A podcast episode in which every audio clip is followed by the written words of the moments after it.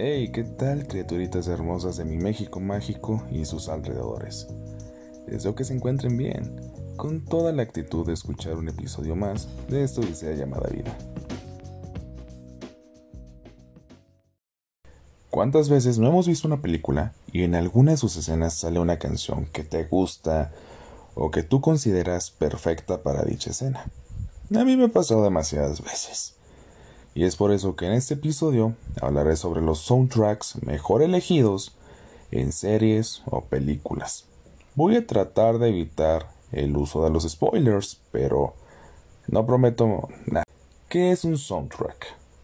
El soundtrack o una banda sonora es la música que se emite en alguna película, serie, videojuego o cualquier proyecto audiovisual.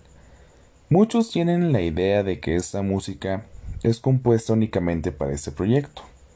Y eso es cierto, pero también pueden comprar derechos de ciertas canciones, melodías, para acompañar a la imagen.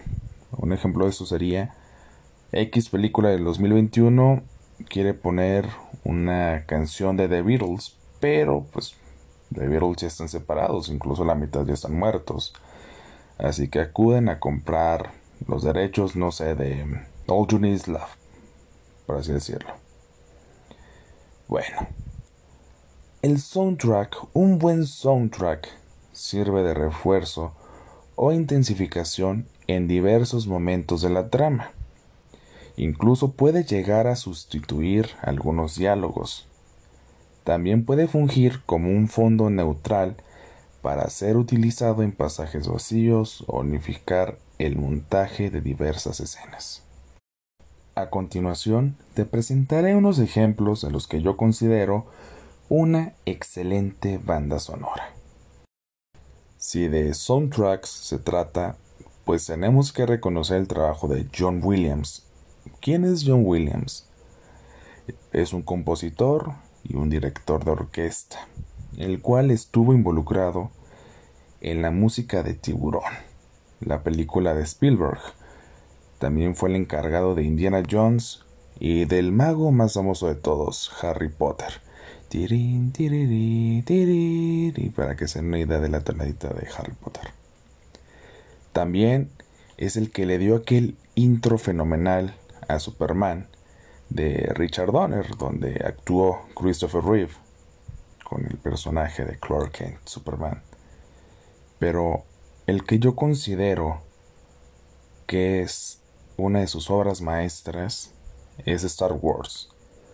Desde el opening, el sonido de la fuerza, la marcha imperial, la clausura, pero donde realmente digo, wow, se pasó de lanza, me pone la piel chinita, es en el tema de la batalla de Obi-Wan contra Anakin y de Yoda contra Darth Sidious, en especial porque este tema incluye un coro vocal. Otro soundtrack muy padre es el del Padrino. Incluso Slash se avienta un solo antes de tocar Sweet Child of de los Guns and Fucking Roses. Total, esta trilogía habla de la mafia italiana y cuenta con un gran elenco como lo fue Marlon Brando, Al Pacino, Diane Keaton, Robert De Niro, entre otros. Y sí, apenas escuchamos las notas y ya sabemos cuál es. Y Tal vez nos imaginemos en aquellos años vistiendo un traje, alguien te besa la mano o tal vez te dan el beso de la muerte. Yo no sé. Pero ya en serio, una de las mejores escenas elaboradas es en El Padrino 3, película que muchos dicen que es la peor y tal vez sí sea cierto, pero esa escena es fenomenal. Es cuando la hija de Michael Corleone muere. Se escuchan los disparos, el grito de la gente, y después todo queda en silencio. Se escucha el personaje de Diane Keaton llorando. La orquesta entra lentamente y enfocan a Michael Corleone, fuera de sí, con un grito mudo inicial, terminando con algo desgarrador. Ves la escena y dices, güey, esta es de las mejores escenas de Pacino y realmente la música ayuda. La primera regla es no hablar sobre este club, pero seamos honestos, sería un pecado no hacerlo. Y sí, hablo de The Fight Club o el Club de la Pelea. Dejando de lado que es una de mis películas favoritas, su soundtrack está muy padre, cuenta con esta mítica escena, con la música de los Pixies. Sí, estoy hablando de Where is My Mind. Y la verdad no puedo escribir esta escena porque ofendería todo de esta obra de arte. Así que ponle pausa a este episodio, ve a YouTube, ponte tus audífonos, sube todo el volumen y déjate llevar. En realidad, todo el soundtrack de Gladiador es increíble, pero una de estas piezas que realmente resalta es No We Are Free, esa escena en donde Máximo Décimo Meridio, comandante de los ejércitos del norte, general de las legiones Fénix, fiel servidor del verdadero emperador Marco Aurelio, padre de un hijo asesinado, esposo de una esposa asesinada, quien juró que se vengaría en esta vida o en la otra. Cierra sus ojitos para ir con mamá Coco. Ya ubicaste la escena, se pone la piel chinita, ¿no? Ahora es el turno de Trek. Sí, esa película, entre comillas, infantil, porque realmente yo siento que es más para adultos y adolescentes. Pero ¿por dónde empezamos con estas películas? Si alguien canta el intro de All Star, nos vamos a imaginar en un pantano. Si con esto no basta, pues continúo con la canción Change de David Bowie, Holding Out for a Hero de Bonnie Taylor, I Need Some Sleep, Hallelujah, Living la Vida Loca, Live and Let Die de Paul McCartney, Immigrant Song de Led Zeppelin entre otras. No tengo que describir las escenas porque sé que las ubicas muy bien. Eso quiero pensar. El mundo según Wayne.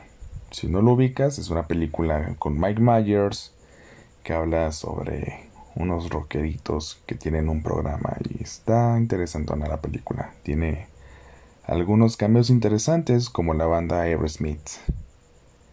Pero no voy a hablar de los cameos, voy a hablar de una escena icónica. Y es al inicio de la película. Están en un carro, escuchan Bohemian Rhapsody de Queen. Y es una escena que se volvió inmortal. Para ser honestos, yo he recreado esta escena con mi madre. En el carro, obviamente. Saludos, mami, si es que me escuchas. Los infiltrados. De por sí esta película es una chingonería. Cuenta con Jack Nicholson, Leonardo DiCaprio, Matt Damon, Martin Sheen. Es oro puro. Ahora imagínate una serie de asesinatos con Well, Well, Well de John Lennon de fondo. Como dije, esto es oro puro. Continuando con John Lennon, sigue Belleza Americana el final. Es increíble, es conmovedor el diálogo que se avienta Kevin Spacey y la pantalla se pone negro, escuchas unas voces en la capela cantando Because de The Beatles en la voz del difunto cantante Elliot Smith. Es uno de los mejores covers que he escuchado. Vamos a dejar de lado un poquito las películas para entrar en las series. Esta serie, 13 Reasons Why, tiene muy buen soundtrack. Por ejemplo, en un episodio salió Valentine's Day de David Bowie y es uno de los tantos ejemplos que te puedo dar. Tal vez la serie no esté tan chida, tal vez sí. No sé si te gusta o te disguste, pero tiene muy buenas rolas. Friends, esta serie amada por muchos, odiada por otros. Tiene pues una que otra buena canción, pero esta canción de YouTube, With or Without You, como que la ubico mucho en la escena donde los personajes de Ross y Rachel terminan o se dan un tiempo, ya depende del punto de vista de cada quien. La tengo muy presente. La serie Lucifer. Yo dije, no pueden llegar más allá de Creep. No pueden hacer algo mejor. Y créanme que me sorprendieron con el episodio final, el cual me voy a limitar a decir que estuvo fantástico. No diré qué canciones salen, porque quiero que tú te sorprendas. Retomando el tema de las películas, ahora nos enfocaremos en las películas musicales. La mayoría son obras de Broadway, pero Across the Universe puede ser una excepción a este listado. Y es que esta película siempre me ha encantado. Está ambientada en los años 50, 60 y es una historia que se va narrando con música de los Beatles. Las canciones elegidas son muy padres. Nos tienen desde las épocas de las tabernas hasta los movimientos pacifistas. Y es que algo que me encantó, y es una de las escenas más grabadas que tengo, es la mezcla de la canción Across the Universe con Helter Skelter, sí. Across the Universe es una canción mega relax, mega hippie. Helter Skelter es pues pionera de la música heavy metal, o sea, mezclas las dos. Y si sumas una escena de una protesta de hippies, de gente que quiere la paz, y se torna violenta, dices, güey, esto está increíble. Y las siguientes películas, pues no voy a decir de qué tratan o cuál es su mejor canción, porque son obras de Broadway, así que por ende está bien su soundtrack. Por ejemplo, Los Miserables, que aquí sí ves de una excepción porque en Headway no, se llevó la película con su única aparición. Es increíble. También tenemos El fantasma de la ópera, Chicago, Anita la huerfanita, Jesucristo superestrella, entre otras. Estos fueron solo unos ejemplos. Realmente me faltaron muchos, como Amores Perros, Spider-Man 2, Scott Pilgrim, etc considero que es importante tener una buena banda sonora en cualquier proyecto audiovisual, porque esta puede causar un gran impacto cultural. Por ejemplo, cuando escucho Where is My Mind de los Pixies, me recuerda a... Creíste que te iba a decir, no. Te dije que pausaras este episodio y fueras a YouTube a poner esa escena. No, pero ya retomando esa escena.